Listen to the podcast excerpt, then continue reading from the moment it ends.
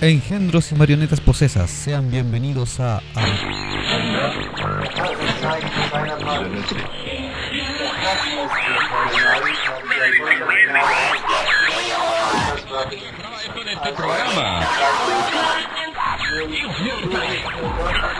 Acabas de invocar un portal hacia último conoces. Bienvenido seas a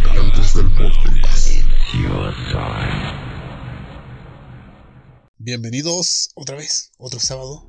Estamos nuevamente sentados en las sillas macabras. Las vamos a bautizar el día de hoy. Nunca las hemos bautizado. No hemos bautizado esta sala. No hemos bautizado nada. Tenemos una silla en la Sarah Connor, la Eh, Lo mesa de grabación. sí, la único que hemos bautizado es la sala Connor, que es la mesa luchona, Sí. que es reproductora y grabadora a la vez. a- a- amerita bautizar a, a estos objetos que aguantan nuestros traseros cada noche.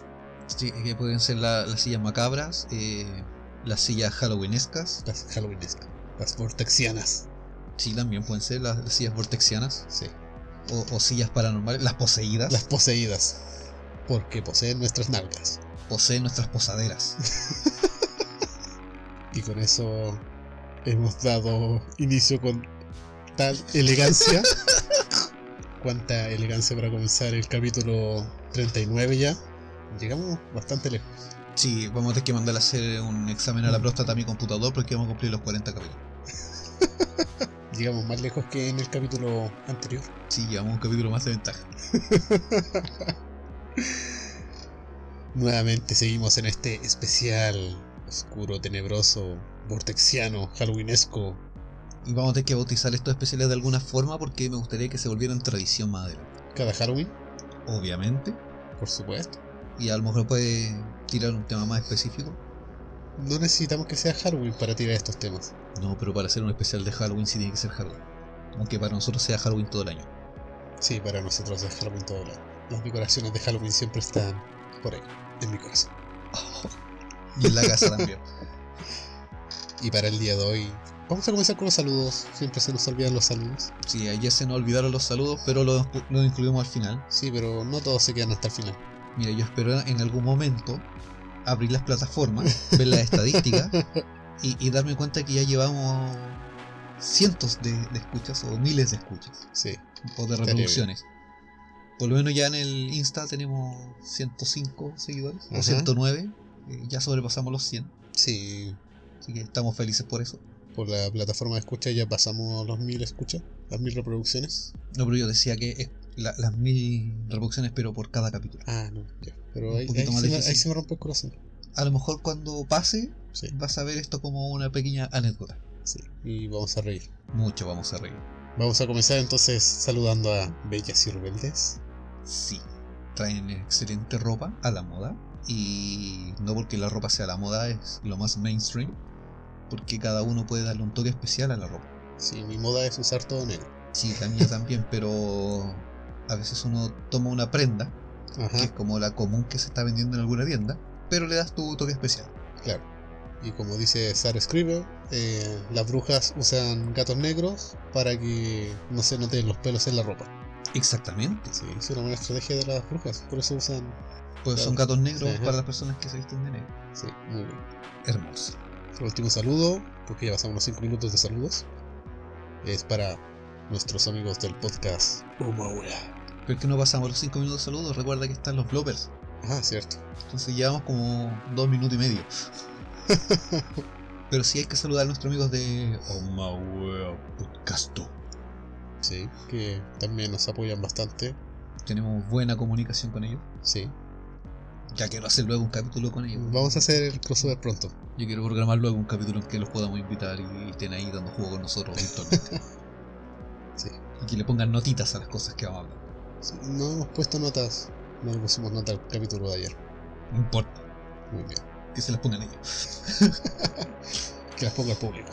También quiero más retroalimentación del público. Sí. Necesitamos más apoyo del público. Nos gusta leer sus comentarios y que den sugerencias. ¿no? Sí. no desaparezcan, no se queden solamente en corazoncitos. Queremos saber que existen, que están ahí, que son reales y no, no- no es producto de nuestra imaginación. que no soy yo con múltiples cuentas y múltiples personalidades dando like. Sería triste enterarme de que tengo múltiples personalidades y que cada una de esas personalidades tiene una red social y le da like al podcast. Ajá. Sería triste tener múltiples personalidades y que Hollywood no me haga una película por eso. Sería triste tener múltiples personalidades y que ninguna de ellas te tome en cuenta.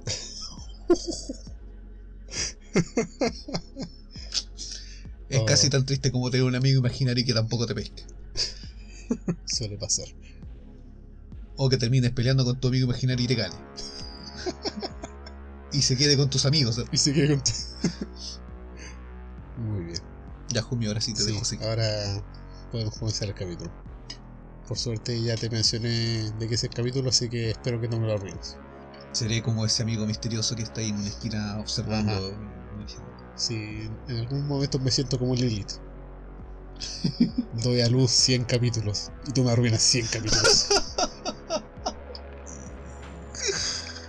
No me hagas sentir como Dios. Que no me corresponde. No me acomoda tampoco. El día de hoy traigo un capítulo que es para Halloween y que es algo que hay que ver en Halloween, ya que estaba buscando historias para esto, para estas fechas, Porque correspondía y era lo necesario. Y el bueno. y porque para nuestra generación fue algo muy icónico. Sí. porque esto ya sería en el año de 1999, haciéndonos sentir viejos, 21 años atrás. O sea que el tema del que vamos a hablar ya tiene la mayoría de edad. Sí, Totalmente. hace rato. En, en todos los países. Hace rato. Que toma en cuenta que en algunos países la mayoría de edad, se- el- la mayoría de edad es 21 años. Ajá. Ya estaría cumpliendo su mayoría de edad legal. Sí, para votar. Y para todas esas cosas que hacemos los adultos. Votar, conducir, beber Saber que viene la lluvia por el dolor de rodillas. y porque te duele un callo que no tienes. Y preocuparte de que viene la lluvia y, Y tienes que entrar en la ropa. Como dije, en 1999 se estrenó en Estados Unidos una de las películas de terror más famosas en la cultura pop. En el cine de culto de aquellos engendros de la vieja escuela, una película independiente de terror psicológico que, supuestamente, mostraba un conjunto de grabaciones recuperadas que mostraba a tres jóvenes cineastas desaparecidos misteriosamente, mientras caminaban por los sombríos parajes de Black Hills. O sea, estamos hablando de las aventuras de los niños perdidos de Peter Pan. Sí. Me parece. Dale. Bueno, en Colinas Negras, Black Hill, cerca de la localidad de Burkinsville, Maryland, en Gringolandia, Maryland. desaparecidos en 1994. Por suerte, la filmación, eh, estas películas fueron halladas por gente que haya cosas. Grandes genios son esas personas que son gente que encuentran cosas perdidas. Esta filmación narra el cómo estos jóvenes, antes de desaparecer, habían filmado un documental sobre una vieja leyenda local conocida como la Bruja de Blair. Ah, vamos a hablar de la bruja de Blair. Sí, ya que estábamos hablando de patos y madera Y cosas que flotan. y cosas que flotan. Así que vamos a hacer flotar esta leyenda tan reconocida por nuestra generación. O sea que ahora sí el capítulo, ni el podcast, ni nada se va a hundir. Vamos a seguir a flote. Ajá. Hablando de Liliths y brujas, vamos a entrar a las brujas. Pero todo este terror surgió antes de su estreno en la gran pantalla, más de un año antes de que el proyecto de la bruja de Blair llegara a los cines y se convirtiera en un fenómeno cultural. Su misterio central ya se había vuelto más que viral, ya que antes de ser conocida como película, habría aparecido en pantallas más pequeñas, muy pequeñas para esa época. Y no estamos hablando de los celulares. No, no tan pequeñas, porque sería presentada En un reloj. De esos con calculadora. aparecería ya en, en formato de sitio web. 14 pulgadas, 12 pulgadas por ahí. Dependiendo del computador que Ajá, tuvieras. Depende de tu poder adquisitivo. Estándar eran 14 pulgadas las Ajá, pantallas de Sí. Con ese protector, ese vidrio que se bajaba. La mica azul. De hecho, esta página aún existe. Y voy a tirar las fotos que aparecen para el, el show notes. Naturalmente, esta página llamada blairwitch.com era muy creativo en esa época. Uh, el cual se presentaba como una plataforma similar a un proyecto de investigación sobre lo sucedido, donde tres estudiantes de cine, Heather Donohan, Michael Williams y Joshua Leonard emprenderían este documental, como ya mencionamos antes. El video que grabaron fue recuperado un año después de su desaparición y proveía evidencia para respaldar una leyenda perturbadora. Los foros en línea comenzaron a hablar del tema con preguntas acerca de la veracidad de la historia, que en esa época era mucho más fácil que se hiciera famosa una leyenda urbana. Ya venían siendo. Estos venían siendo como los primeros creepypastas ya. Eh, cibernéticos. De hecho, la página aún sigue funcionando y lo que te mostraba eran como estamos viendo nosotros ahora. Son imágenes del registro fotográfico de las películas que fueron encontradas, rollos de cinta, el auto que fue encontrado en el bosque, con pequeñas notas de la fecha donde fue encontrado, y el revuelo y la intriga y el escepticismo que rodeaba la narración inundaron estos inicios de la vida social en Internet, creciendo hasta el estreno de la película. Fue el mejor plan ejecutivo, el- la mejor publicidad que pudieron tener. La mejor estrategia de marketing. Ajá, donde meses después ya estaría en todo el mundo provocando terror. Una proyección hecha con escenas editadas de videos caseros, grabados con cámaras de mano, hizo que el suplicio de sus tres personajes pareciera aún más real y aterrador.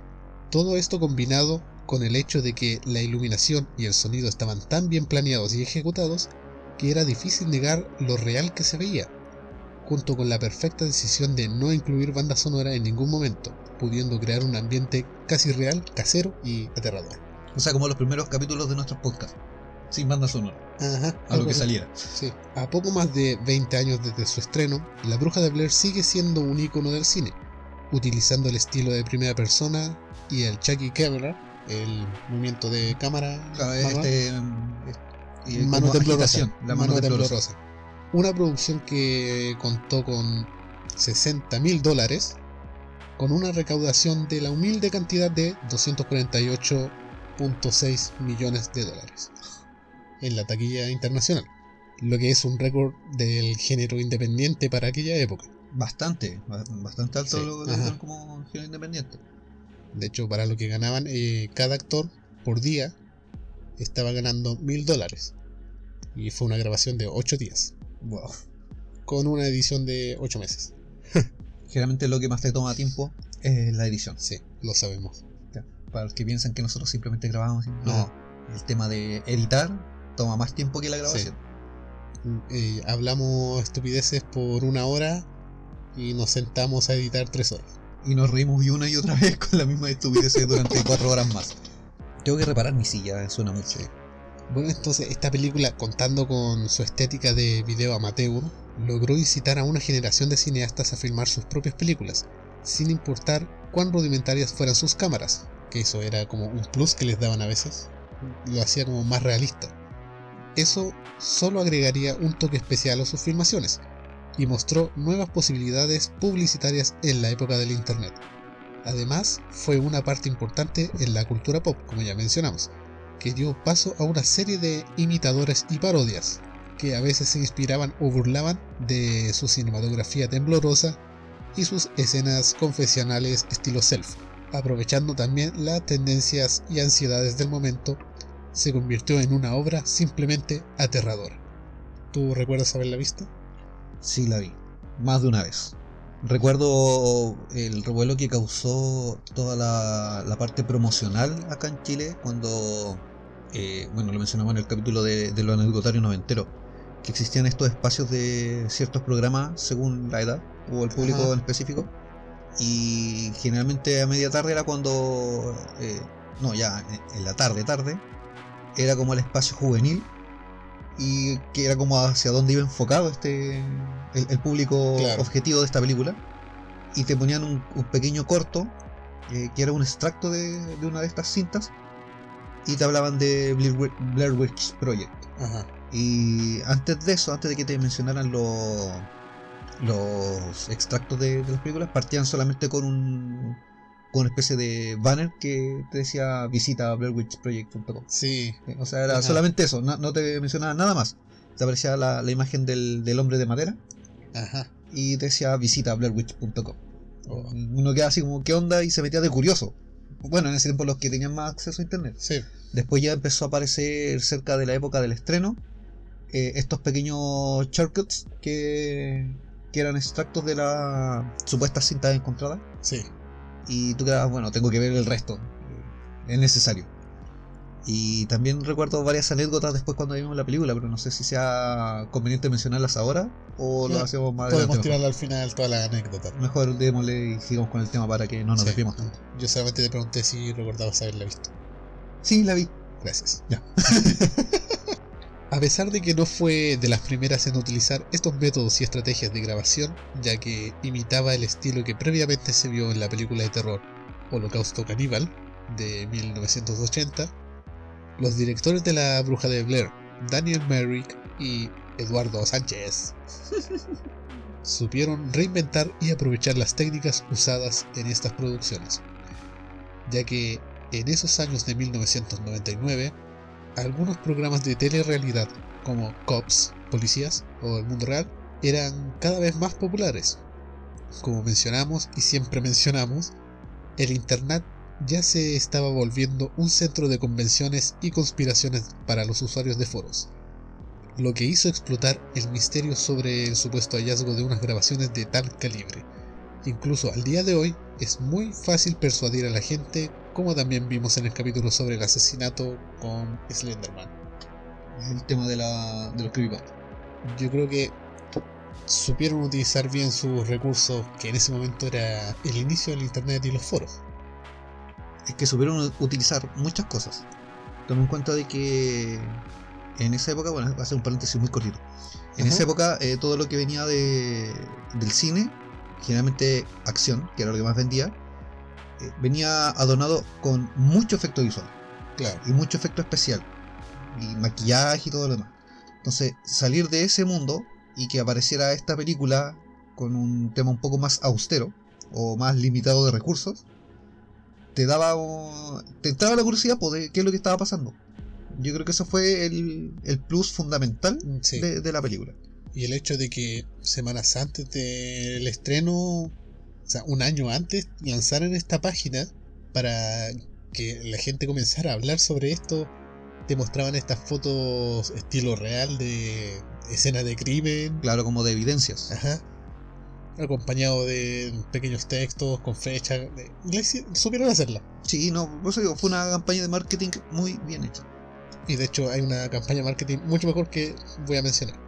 Después de su lanzamiento, el concepto de cintas o videos encontrados misteriosamente se expandió rápidamente y películas como August Underground eh, sobre asesinatos y material explícito o September Tapes sobre acontecimientos de un reportero en Afganistán después del 11S se propusieron repetir la fórmula, pero sin el misterio en torno a sus orígenes, eh, no pudieron reproducir la inmediatez de la potencia que tenía Blair Witch Project. O sea, es difícil llegar a, a ese nivel de conseguir lo que consiguió esta película, porque ahora actualmente ya es más fácil, más difícil, porque es más fácil desmentir las películas Claro. y estas publicidades que hacen. Aparte, ya uno con el tiempo empieza a tener un ojo más crítico. Claro. Ya empieza a identificar cuando algo es falso o cuando podría engañarte como verdadero. Sin embargo, en el año 2009, el director Oren Peli pareció recapturar parte de la alquimia particular de la bruja de Blair, usando actores desconocidos y diálogos improvisados. Esta vez los personajes eran una pareja normal que usaban cámaras de vigilancia con visión nocturna para capturar los movimientos de un demonio sobrenatural so- dentro de su casa. Y así nacería el filme tan famoso Actividad Paranormal. Sin duda, podemos decir que realmente la época donde surgió Blair Witch Project fue el momento perfecto para su creación y lanzamiento, ayudando a difundir esa línea entre los hechos y la ficción, algo que muy difícilmente se puede replicar hoy en día ya que a los 21 años que ha pasado desde su estreno, se ha aclarado mucho más la línea que separa lo que es lo real y lo ficticio, porque sería la llegada de YouTube en 2005 quien se encargó de convertir el intercambio de videos en un método de compartir y desmentir todos estos videos y películas misteriosas. A pesar de que actualmente se ha usado para crear intriga como Blair Witch Project lo hizo en su momento, con foros y una página misteriosa y ha ayudado a creadores amateurs a hacer estas... eh, ¿Cómo se llama este estilo? El estilo de docu-realities, Claro, como estilo- películas documentales. Claro, que una persona lanza su, una historia misteriosa como Carlos Los, ARG. RG. Exactamente. Es que lo que hizo Blair Witch, bueno, todo el éxito que logró a, a raíz de tanto la trama como los recursos que ocuparon, te daba a entender de que no importaba qué tipo de recursos tuvieras para crear tu película. Lo que importaba era el, el tema que tú querías plantear en la película. Claro. El velo de misterio que a lo mejor querías eh, demostrar. Obviamente funcionaba muy bien para las películas de terror. Para otro tipo de Ajá. película, como mencionaste, por ejemplo, la del reportero en Afganistán, Sí. pasado el, 11, eh, el 11S. Claro que se fue a Afganistán a investigar a Osama Bin Laden después del 11S y que supuestamente encontraron las filmaciones las recuperaron y las lanzaron. Claro, es que por eso te digo, o sea, trataron de ocupar la misma fórmula con un tema eh, distinto, con una trama distinta, porque por ejemplo, claro, el tema del 11S estaba muy eh, vivo en el momento en que salió este Claro. esa película que tú mencionas, pero también había eh, ciertos sentimientos encontrados de parte del público por lo mismo. Exacto. porque mucho eh, hay que tomar en cuenta que en Estados Unidos hubo gente que tuvo depresión mucho tiempo hubo, eh, a raíz del- de los atentados y por ende no querían saber del tema. Y otros que querían saber netamente por una parte más, entre comillas, morbosa, pero que a lo mejor esperaban algo más de esa película y no la obtuvieron.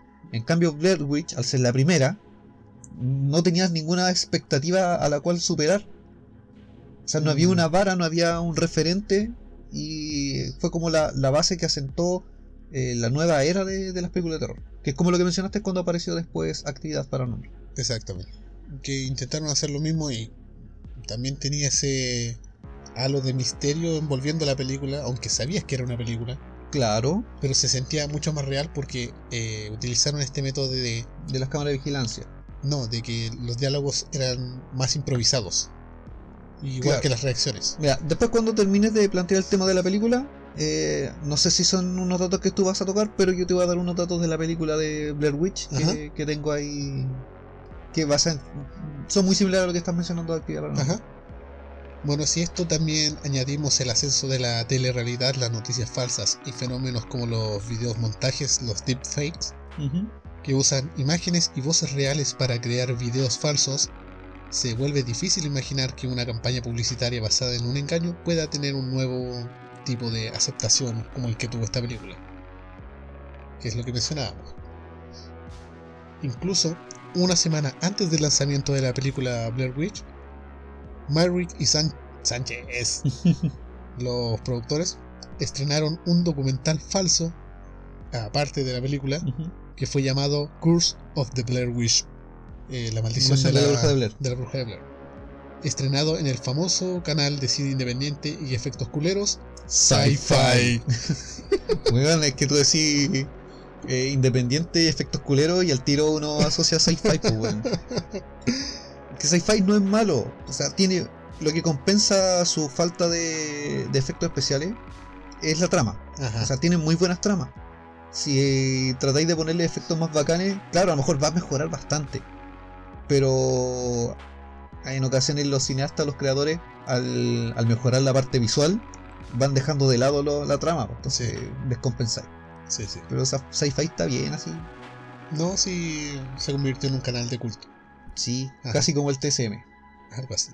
Pero este es mejor.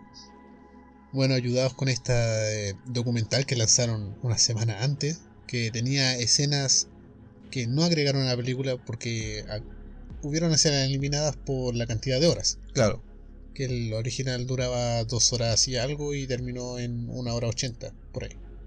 Lo que pasa es que mm, para las salas de cine en esa época el formato de, tiempo de duración eh, no podía exceder el, creo que la hora y media.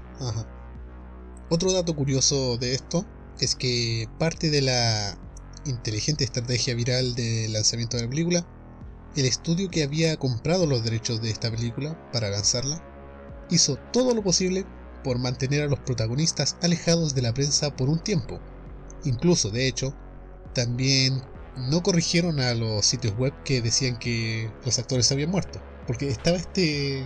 Claro, no, no se sabía si realmente las personas que, que habían grabado estos videos eh, habían desaparecido misteriosamente o habían fallecido o nadie sabía nada. Había los rumores de que murieron durante la grabación Es que había muchos había muchos rumores. y la, la empresa, la compañía que eh, iba a lanzar la película, no se preocuparon ni hicieron un esfuerzo por desmentir. Claro, como dijeron, oye, dijeron que esto bueno se murió. Déjalo así nomás ya.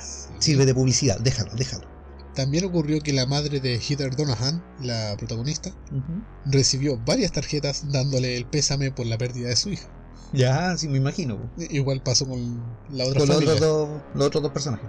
que ya, ya estaba, se masificó esto de que el- los actores habían muerto en realidad. Y que no eran actores, que eran estudiantes normales. Pero no fue todo bueno para... O sea, no todo fue bueno para ellos. Ya que después del estreno, fans de la película robaron los letreros de madera de Burkittsville, la ciudad donde se grabó. Ah, ya. Así como los posteriores que, Que se iban fueron- reponiendo. claro. Reponían, se lo robaban. Es como que acá en Chile te robáis una señalética del tránsito y te la lleváis para la casa a ponerle la pieza. Sí, pero acá en Chile es más difícil que la repongan. Eso sí. Este lugar, esta ciudad, eh, se llenó también de muchas personas y turistas con cámaras por todas partes. Incluso, según relató la alcaldesa de la ciudad, Debbie Bourgonville, no, Burgoyne, eh, una mañana encontró a un fan de la película en medio de su sala de estar. ya que al parecer había asumido que había un tour temático de la película. Chuta, ya. Te, te levantáis, vais por tu café y hay un weón ahí en tu sala. ¿Y usted qué hace aquí? Ah, ¿no están haciendo el tour de la bruja de Blair? Así que para la ciudad tampoco fue tan bueno. Y que fue bueno y malo al mismo tiempo. O sea, le trajo cierta fama, Ajá. la puso en el mapa, por así decirlo, lo que te permitía tener más turistas, lo cual es más ingreso. Sí. Pero no tenías un control sobre eso. Ajá. O sea, se desbordó y se desvirtuó el asunto. hasta el día de hoy. Me imagino que el- mucha gente. De hecho, no quise incluir las secuelas porque eran tan malas que no las quise incluir. Eh, Ese es el tema que yo te iba también. eh, Después hablamos de eso. Sí. ¿O no? Se puede dar una cierta mención de, de la apreciación. El proceso de producción improvisado es parte del éxito de la película, ya que la producción colocó puntos en un GPS para que los actores localizaran unas cajas de leche con tres pequeños recipientes de plástico. Cada recipiente contenía notas de la historia de cada actor o de cada personaje, que no podía mostrar a sus compañeros de reparto. De esta manera tenían la libertad de improvisar el diálogo, pero siempre siguiendo unas instrucciones generales. Incluso los actores tuvieron que crear una palabra clave para aquellos momentos en los que querían salir del personaje. Si uno de ellos tenía que decir algo, tenía que utilizar la palabra taco. Eh, mira, eso para mí es conocido. De hecho, lo más probable es que sea muy conocido para los que mundo juegan del rol. del mundo del rol. Que para los que no conozcan lo que es un juego de rol, es un juego de mesa en el que tú te encarnas en un personaje dentro de una historia. Y obviamente todo lo que vas hablando es lo que está diciendo tu personaje, a menos que tú digas fuera de juego o hagas una seña de tiempo la- con la manito la T, o algo que indique que tú estás saliendo del personaje para hablar como tú real. Claro. Entonces ellos ocuparon el mismo sistema para los personajes de la película. De hecho, esto también fue debido a que el guion era apenas un esbozo de lo que debería ser, ya que los directores cuando escribieron el primer guion en 1993, siendo apenas unos estudiantes de cine, ya habían planeado que los actores improvisaran el diálogo para que la historia pareciera real. Y les resultó muy bien. Eh, Ese era uno de los como de los datos que yo te iba a mencionar de la película. Ajá, de lo, que lo supuse. habían de hecho no existía un guion preestablecido. O sea, no existía un guion de diálogos. Claro, o sea, Ellos sabían lo que iba a pasar en la película. que básicamente era como un juego de rol, porque ellos les dejaban instrucciones más o menos como ya, llegaron a este lugar, tú no le muestres a tu compañero lo que te estoy escribiendo aquí y tiene que pasar esto. Tu Ajá. personaje tiene que hacer esto. Y los otros personajes les pasaba lo mismo, era como ustedes tienen que llegar a esta situación de alguna forma. Eh, Claro. Entonces ahí es cuando se empezaban a hacer estos diálogos improvisados porque era como, ok, mi misión es llevar la situación a este punto, ¿cómo lo hago? Y eso ayudaba a que se creara misterio, terror y sorpresa en los otros cuando pasaba cierta cosa. Es que es por eso que las reacciones que se ven en la película son tan reales, porque en verdad son reales. Son reales. O sea, todo lo... Después te voy a dar datos de Ajá. otra película, cuando ya pasemos como a la parte de... de- de- como de discusión del, del tema, Claro. eh, hay otra película similar. Eh, otra cosa que mencionamos también, si es que recuerdas, aquellas inquietantes figuras de rama que aparecen en toda la película. Sí, los hombres de madera. Que de hecho son la imagen que identifica la película. Bueno, estas estaban hechas de ramas, naturalmente, de palos, de árbol, de. De madera de palo de árbol. Ajá, y contaban, si es que lo recuerdas, con dientes humanos. Sí, Bueno, estos dientes eran de humanos reales. sí. Fueron suministrados por el dentista del director Eduardo Sánchez.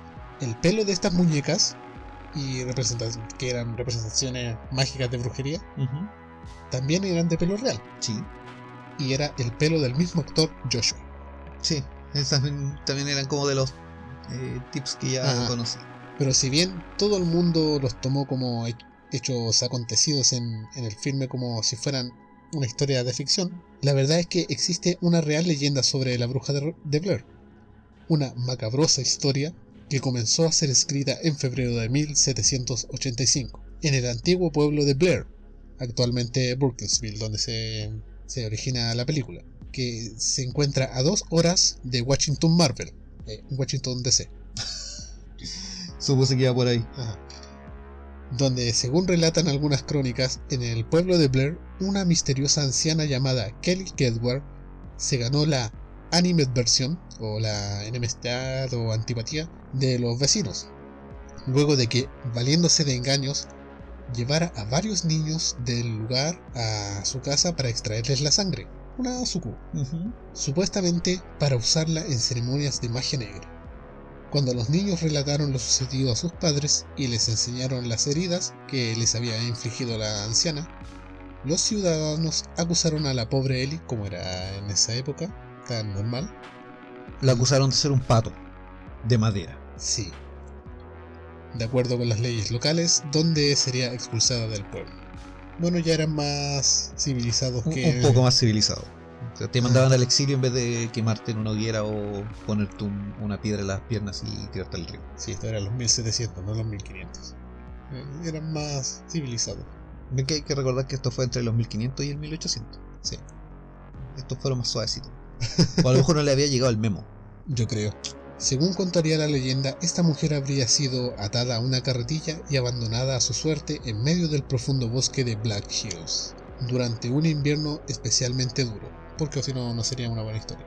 No, tiene que ser con invierno. Y duro. Llovía, nevaba, Un perro aullaba en la colina. el viento resoplaba entre los árboles. Sí. Se escuchaba silbar entre las montañas. No, vamos. ya me dio frío solo pensar. Dando por hecho que la malvada anciana habría muerto de frío, de inanición, de disentería, de útero errante, o siendo obligada a ver la saga completa de Crepúsculo, alguna tortura, muerte terrible. Los habitantes de Blair volvieron a sus rutinas en un ambiente de aparente calma. Sin embargo, en noviembre de 1786, la primera noche que nevó, la hija del, magis- del magistrado de la ciudad, el mismo que había condenado a Ellie Kedward, irónicamente, desapareció misteriosamente. Una semana más tarde, fue el mismo magistrado el que también desapareció.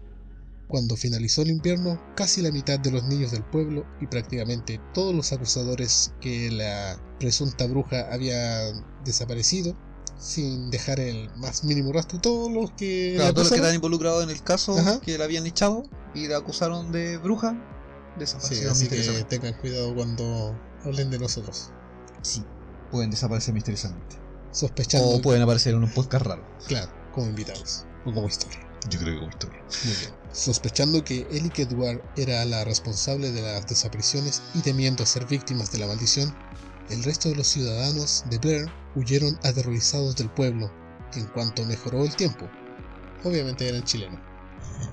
Eh, No, está lloviendo, esperemos que pare Hace mucho frío, weón. Que otro día, ¿no? Y se fueron jurando no volver a pronunciar jamás el nombre de la maldita bruja. O sea, es la que no se puede nombrar. Es la innombrable. Bueno, entonces, en febrero de 1785 es donde ella es condenada. En el mil no- 1786, en noviembre, durante el invierno, la mitad de los niños del pueblo son los que desaparecen siendo culpa de la bruja, supuestamente. En noviembre de 1809 se publica un libro titulado The Blair Witch Cult. El culto de la bruja de Blair. Este libro insol- eh, insólita obra de ficción de poca calidad cuenta la historia de una aldea maldecida por una bruja. El pueblo es Blair y la bruja Ellie Edwards. En el libro se da caza a esta bruja y es quemada por sus crímenes. Esta es la versión que aparece en ese libro. O sea, ese libro de tan penca calidad que, que, eh, no alcanza ni siquiera para películas sci-fi. No es como para teleserie de Mega. Como esas teleseries venezolanas de los 80. Una Y cosa- 90. He quedado ciega y además inválida.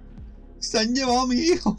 Bueno, después comienza a expandirse la leyenda por el pueblo. Más que nada como una forma de asustar a los niños. Como todo folclore, Ajá, como toda Lilith. como toda Lili. Después ya viene la cronología de lo que pasó según la película. ¿Ya? Que es el 20 de octubre de 1994, donde los tres... eh, ¿Chiflados? claro.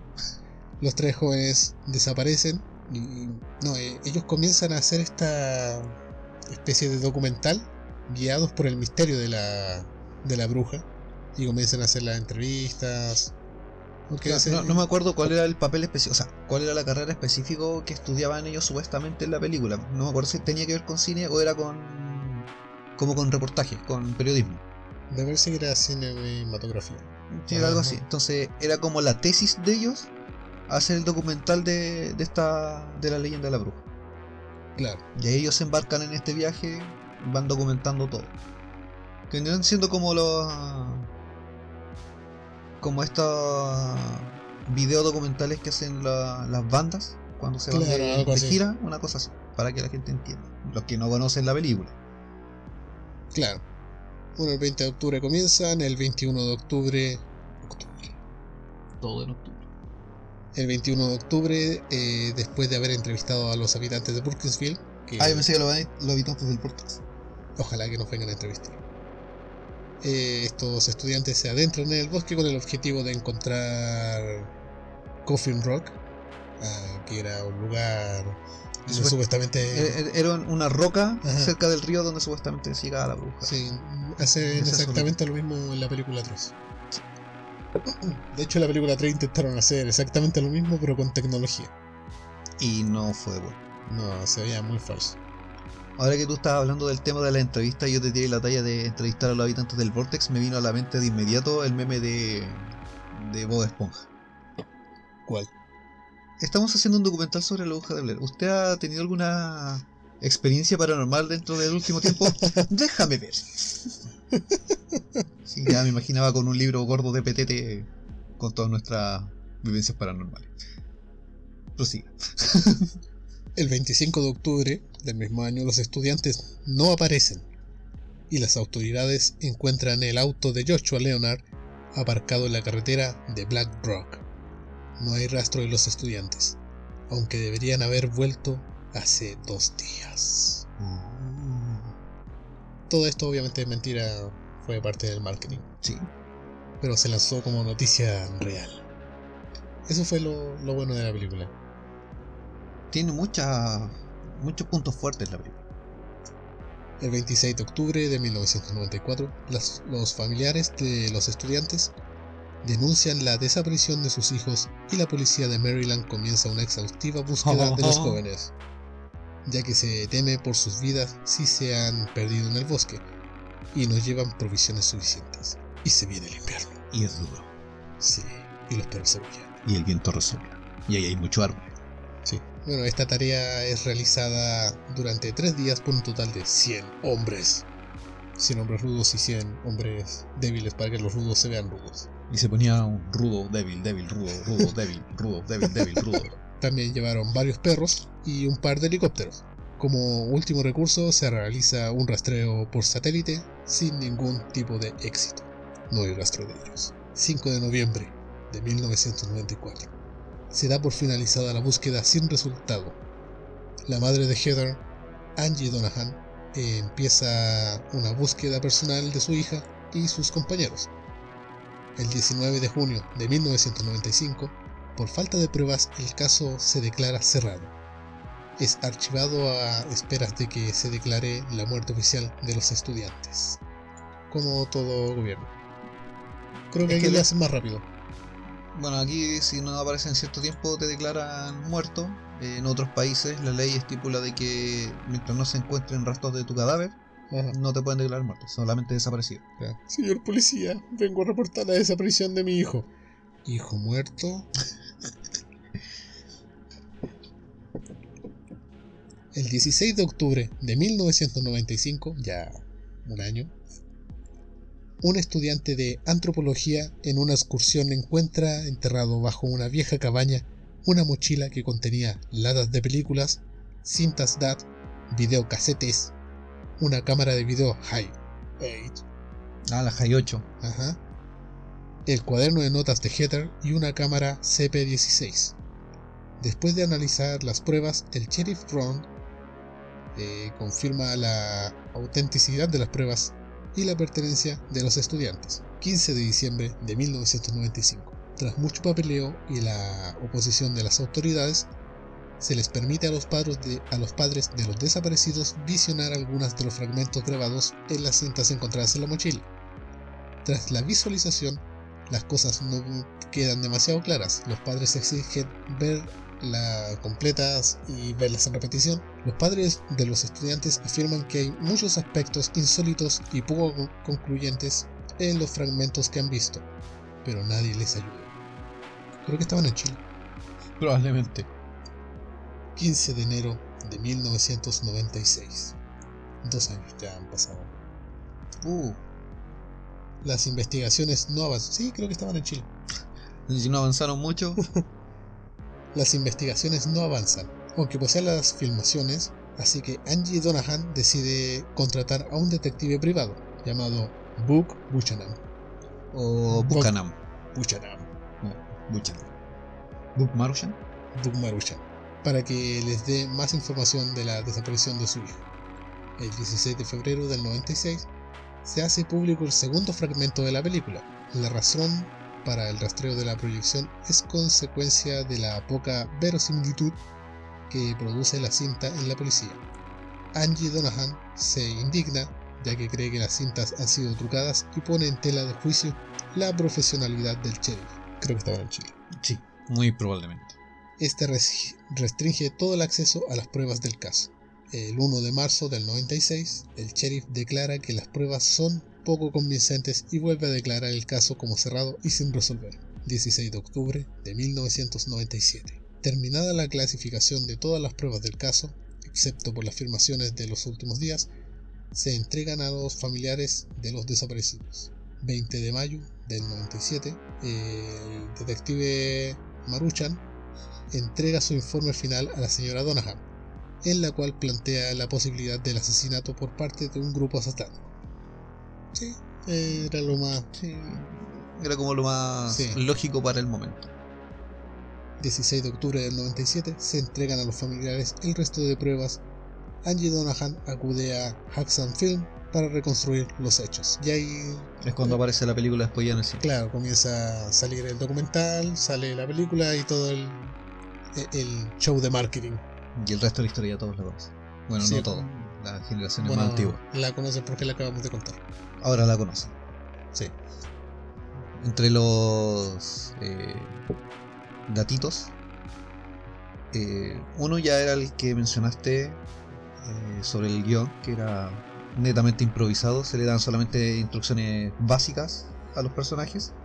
Bueno, a los actores para que el personaje siguiera cierta, cierto patrón de la historia. Eh, por ejemplo, hay una de las escenas en donde ellos están dentro de la carpa durmiendo Claro. empiezan como a. Se escuchan unos niños que están corriendo alrededor y empiezan a empujarle la carpa. Ay, sí. Ya, esa escena también fue eh, improvisada. Ellos les dieron la orden de que tenían que acampar y dentro de las instrucciones que iban en Sí, esta claro. cajita les dijeron ya, ustedes tienen que llegar hasta este lugar y acampen. Y después de esto, cuando ellos estaban durmiendo tranquilamente, porque la instrucción era eso, solamente llegar a acampar y dormir para descansar y seguir al día siguiente con el rodaje, los directores de la película son los que empiezan a, a mover la, la carpa Ajá. y les ponen estos ruidos de niños y ellos empiezan a correr alrededor. Entonces cuando salen, eh, obviamente iban vestidos de manera que pudieran esconderse en la oscuridad, lo más probable con ropa muy oscura y hasta para esas montañas.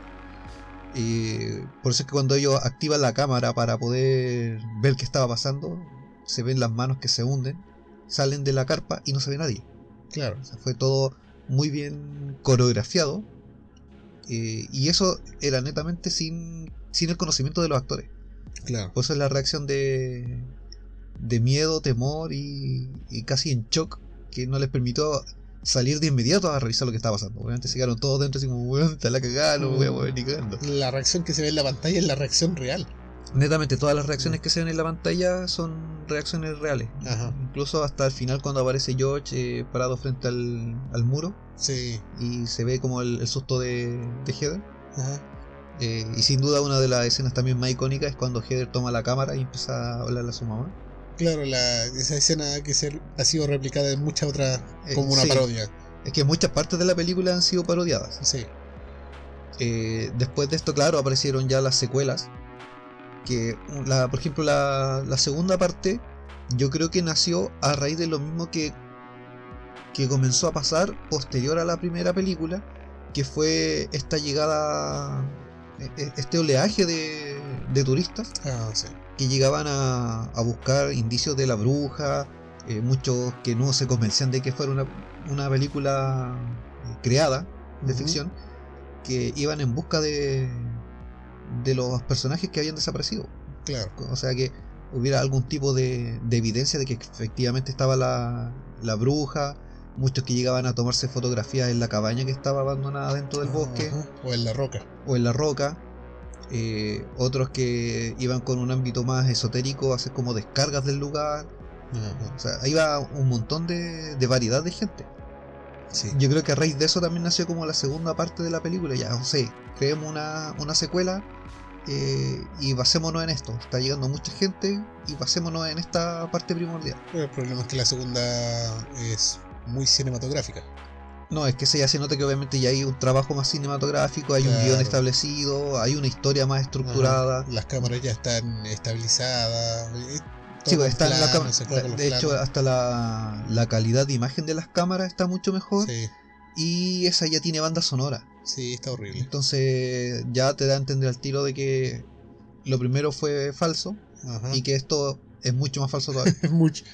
Pero lo que también puede haber influido dentro de esto eh, es el tema de que, como te mencionaba, hay gente que nunca asimiló de que era un- una ficción, Ajá. de que era una película netamente para cine, independiente, con un nuevo formato de, de película. Creo que como se mencionaba, no estaba esta plataforma como YouTube que te desmentía a través de videos o te hacía Es todo que este a, pesar, análisis. a pesar de que después se, se dijo en un momento de que la película sí era falsa y era creada, eh, existían directores y todo lo demás, había gente que decía, no, no creo que esto sea, a lo mejor están diciendo que es una película falsa para que la gente no vaya, Claro. o para esconder algo, entonces eran como más conspiranoicos o paranoicos, y eh, iban en busca de este misterio.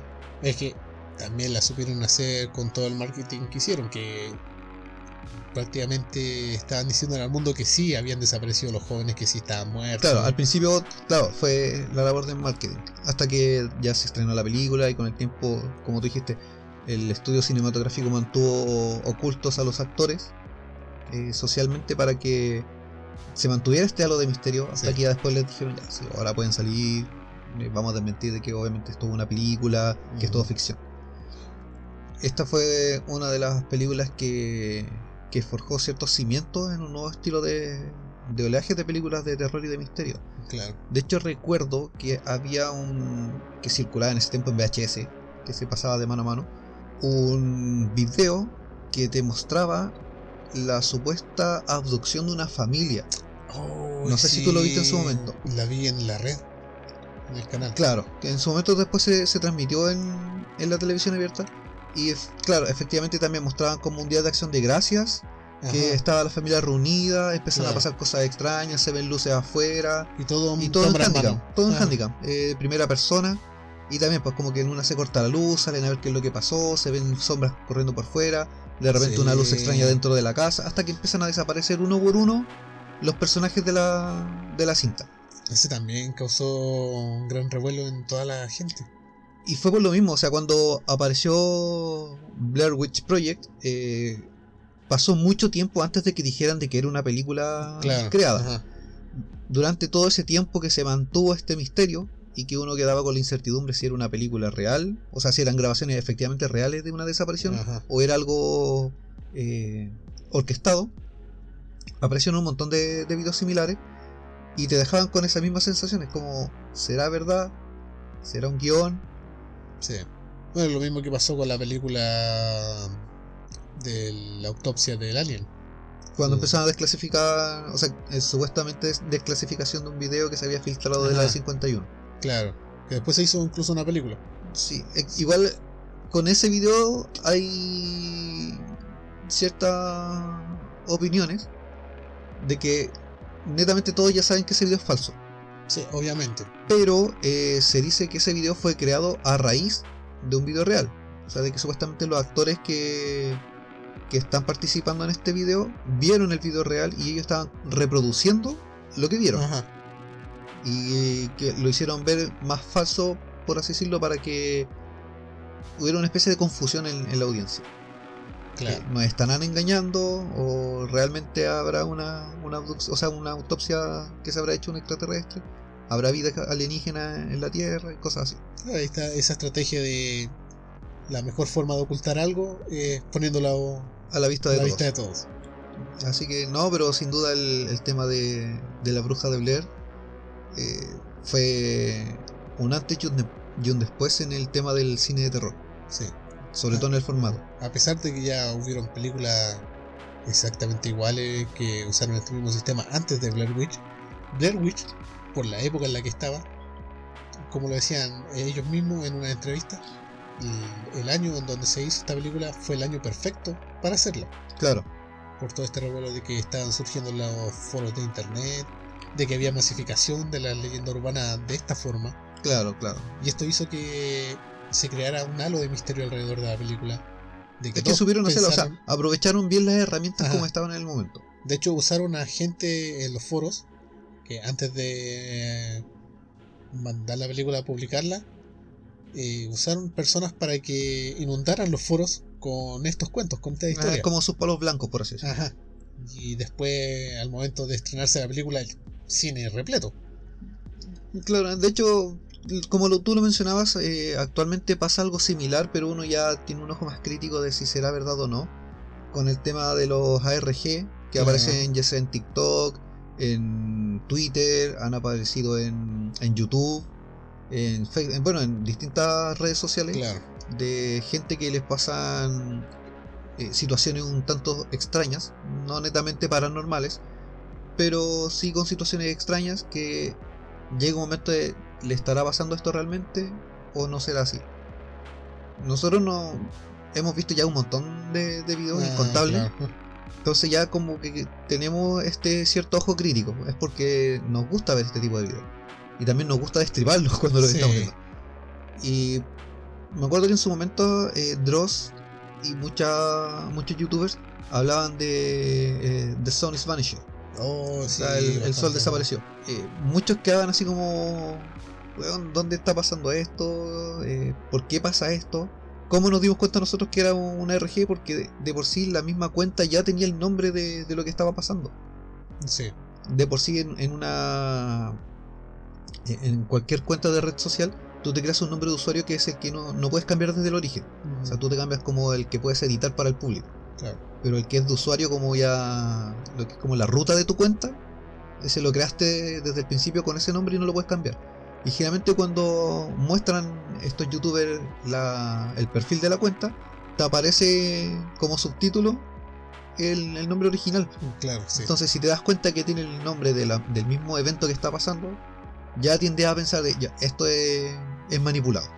No, no es algo que está ocurriendo. Ahora, si fuera el nombre de una cuenta de un usuario random, así como Juanito Pérez, 1, 2, 3, 4, Claro. Y que te muestra videos comunes y silvestres de que él quiere mostrar, y de, de pronto hay un cambio, y te das cuenta que empiezan a pasar cosas, y él demuestra que, que bueno, tiene cierta evidencia y, y que pu- pudiese comprobar de que no es algo manipulado, Ajá. ahí ya tú podrías empezar a creer el tema. Y a Sí. lo mejor investigarlo un poco más. Que es como lo que pasó con el caso de Dear David, querido David, Claro, que también eh, este era un artista que con su puesta normal y de a poco empezó a evolucionar este tema, claro. que después tenía fotos y que tenía Claro, los videos como que tenía ciertas evidencias para mostrar de que le estaban pasando cosas y realmente. que poco a poco progresivamente iba aumentando lo- los casos que le ocurrían.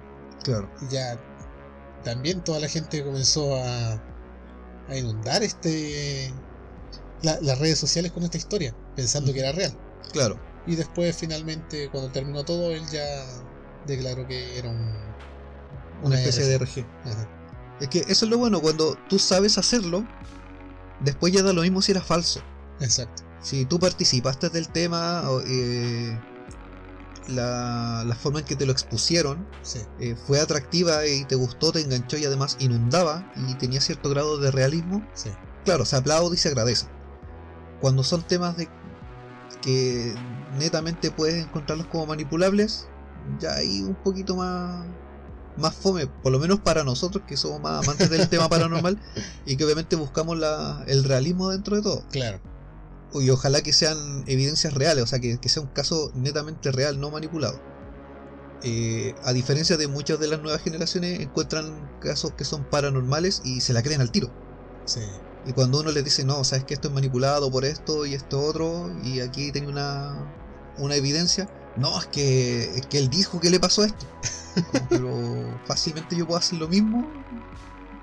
Es como date cuenta, el nombre de la cuenta te está diciendo que se llama así.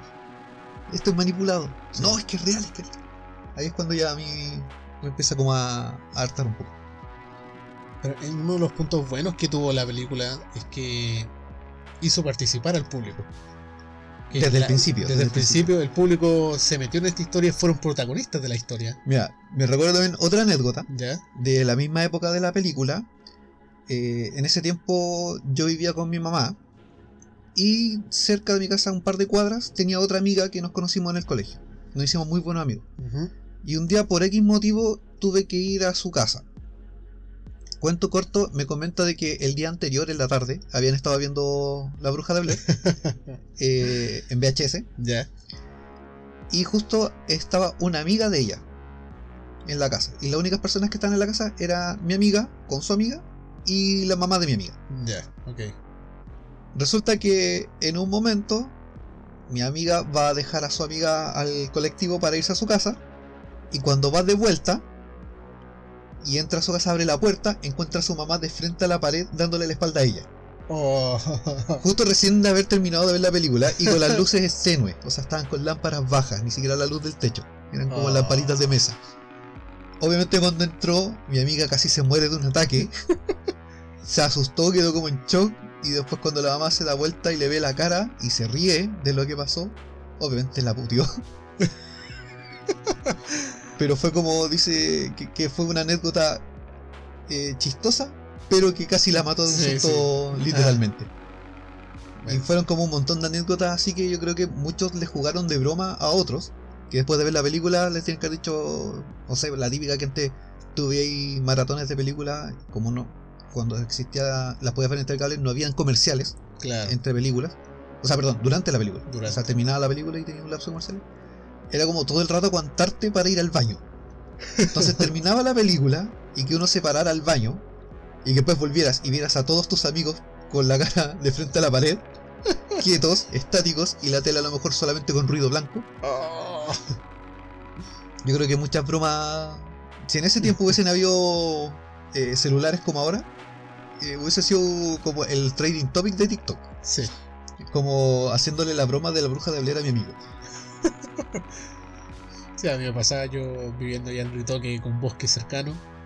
Allá también llegó en VHS el proyecto de la bruja de Blair. Después de eso ya no quise ir a ningún bosque cercano.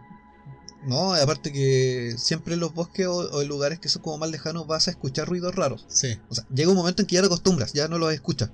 Pero si ves una película de terror ambientada en un lugar similar al que vives, ya después vas a empezar a escuchar de nuevo todos los ruidos. O sea, Sí. te va a llamar la atención y, y, entre comillas te va a asustar. bastante. Te va a mantener un poco tenso. Pero divierte bastante. También divierte bastante. Ajá. Así mismo también como aparecen las otras leyendas urbanas de no, es que aquí murió X personas. Claro. Aquí desaparecieron niños. Sí, eso era lo más típico. Lo más típico así, ¿no? Sí, siempre Aquí vinieron a, vinieron a acampar unos niños y, uno, y desaparecieron. Típico de Scout. Típico de campo. Scout que se respeta asustó a los lobatos. Sí. Y no, y aunque fueran lobatos, asustaba a los, lobatos, pero los más chiquititos, a los que venían recién llegando. Sí. Pero esa era la labor de la tropa y de, de la ruta. sí. Ah, qué bueno. También hab- había otra anécdota en, en Scout que era cuando de repente estaba en un campamento de noche y aparecía un rutero de la nada, te vendaba los ojos y te raptaba. Y, todo tu, Ah. y toda tu patrulla tenía que ir a buscarte. Te ponían ciertas señales para que tú descifraras. Nosotros hacíamos eso con la guía. Nos, raptaba- nos raptaban a nosotros de sorpresa en las noches y nos ataban a unos palos como esa típica imagen de los caníbales Ya, sí, de pies y manos claro. y te llevaban cargando los, los expedicionarios, los ruteros. Y ahí tenían que ir a buscarte los, los Bueno, hay muchas anécdotas que pueden aparecer de esta de este formato de películas. Bueno, y ya lo más actual que, que mencionaste tú también fue la, lo de actividad paranormal. Claro que la 1 tuvo más éxito que las demás. También se hizo una campaña, según creo. Sí, también no fue tan meticulosa como lo de la bruja de Blair, Ajá. pero se hizo una campaña previa. Eh, no recuerdo si había página web en ese momento de, por lo menos de esta película. De que ya habían páginas web, sí, porque ya estaba YouTube y todo lo demás. Claro, sí. pero no me acuerdo muy bien de la de, de la campaña de marketing que tuvo Actividad Paranormal acá, por lo menos en, en Chile o Latinoamérica. Pero sí recuerdo de que eh, me la mencionaron porque alguien la vio en el cable. Ya. Entonces, no, miento, se la habían pasado en DVD Ah, ya, ok. de forma un poco Ajá. Sí. no, no tan legal. Pero que le habían pasado. Y eran como estas películas que uno no conocía porque no, te- no eran como éxitos de taquilla, sino que aparecían de la nada. sí. Entonces, como que de repente piensas, oh, ¿sabes que ayer mi pareja estaba viendo tal película y pasaba esto, esto, esto? Mira, ¿sabes que le voy a sacar una copia y, y la voy a traer? Yo creo que en Chile tuvo tanto éxito eh, Blair Witch porque no fue tan masificada en el cine, sino que se fue transmitiendo por VHS. Claro, fue de mano a mano. Se, se transmitió de manera pirata. Claro, y era como. Fue de manera pirata. este, este es la película que nadie quiere que veas. Claro. Y no, Está- y es típico, siempre te dicen, no, esto no lo tienes que ver, esto es prohibido. Sí. Y ahí te aparece el bichito, Más real se ve si se te meten estos demonios, es un VHS pirata copiado. ahí, Más real. ahí aparece uh, Lilith y te tienta. Claro. Y te dice, velo, míralo. Invita a tu mejor amiga a ver Netflix. Y le falta el respeto. Ahí le falta ese respeto. ya, sí. Vámonos. Vámonos. Ya fue suficiente. eh, estuvo amena la conversa. Habían datitos que ambos conocíamos. Sí. Y no, no nos fuimos tanto por las ramas. Todo relacionado con, con el tema. sí, Así que los dejamos invitados para la próxima edición de nuestro querido podcast. Recuerden que todos los días es sábado. Recuerden que lo hacemos con mucho amor y litros de cerveza. Sí, básicamente. Por eso todos quieren ser. Parte de, este podcast. Todos quieren venir a conversar con nosotros porque hay alcohol sin límites. ¿Creerán que es gratis? Ahora no. Se agradecería si también apoyan. Sí, por supuesto. Cada uno puede traer su trago, eso no, no lo negamos.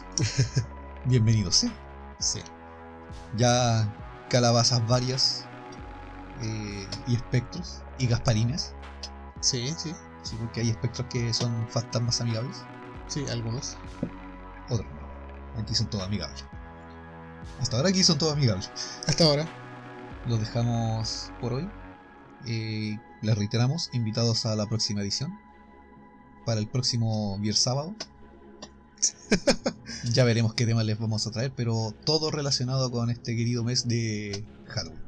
Por supuesto. Hasta que se acabe Halloween. y un poco más. Sí. Tal vez, tal vez tengamos un bonus. Uh. Que se, si, a ver, que ese bonus a lo mejor lo voy a dejar para diciembre. Sí, puede ser. Ya Que estamos. en diciembre también tenemos otra, Sí. otras festividades que se pueden mencionar. Hemos estado aplazando nuestro descanso. Si no, yo creo que ya terminando octubre vamos a darnos un pequeño descansillo Ajá. para venir recargados con sorpresitas. Sí, Así que eso, sí. nos vemos. Y no se vayan a los bosques. No sigan las voces de los niños. A menos que sean tus niños. en ese caso sí, persíguelos. Bueno, será hasta la próxima semana. Y como le decimos siempre, hasta chao. Hasta chao.